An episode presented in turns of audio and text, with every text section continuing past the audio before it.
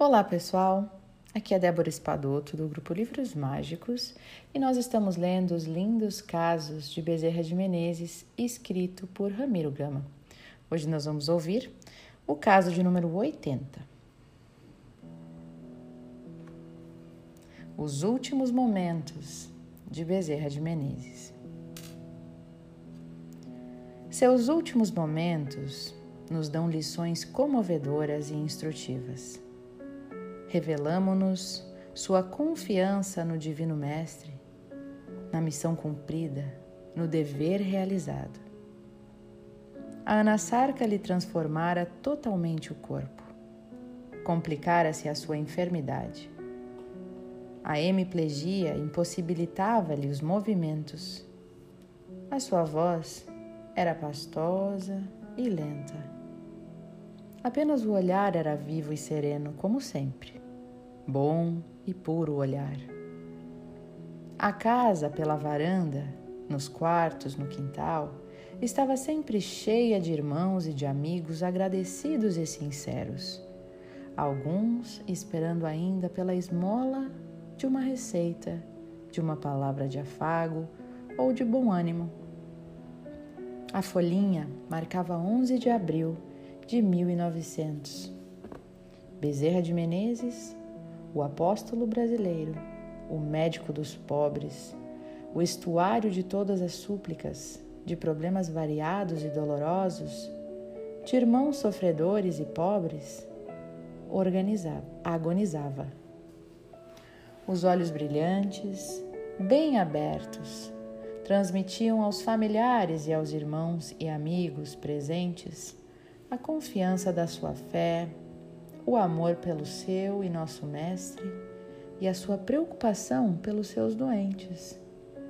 E balbuciava de quando em quando, com dificuldades e sentidamente: Coitados, são tantos à minha espera, a Mãe do Céu há de atendê-los.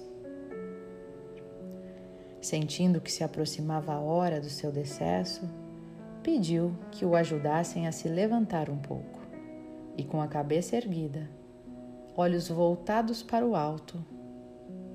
Assim ele orou, baixinho, entre lágrimas, deixando-nos suas últimas palavras como a lição permanente da sua grandeza espiritual de seu espírito totalmente libertado dos vícios e ligado à causa do nosso Senhor Jesus Cristo. E ele orou desta forma: Virgem Santíssima, Rainha do céu, advogada de nossas súplicas junto ao Divino Mestre e a Deus Todo-Poderoso eu te peço que não deixe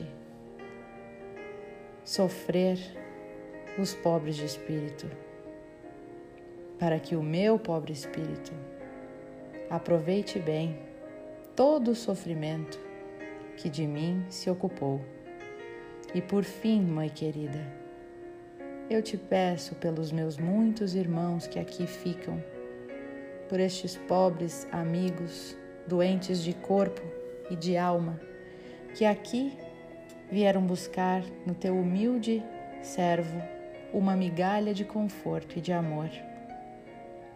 Assiste-os com caridade, dá-lhes, Senhora, tua paz, a paz do Cordeiro de Deus que tira os pecados do mundo, nosso Senhor Jesus Cristo. Louvado seja teu nome, louvado seja o nome de Jesus Louvado seja Jesus. E foi assim, após essa oração, que ele desencarnou. Apagara-se na terra uma grande luz e apontara-se no céu mais um foco de claridade.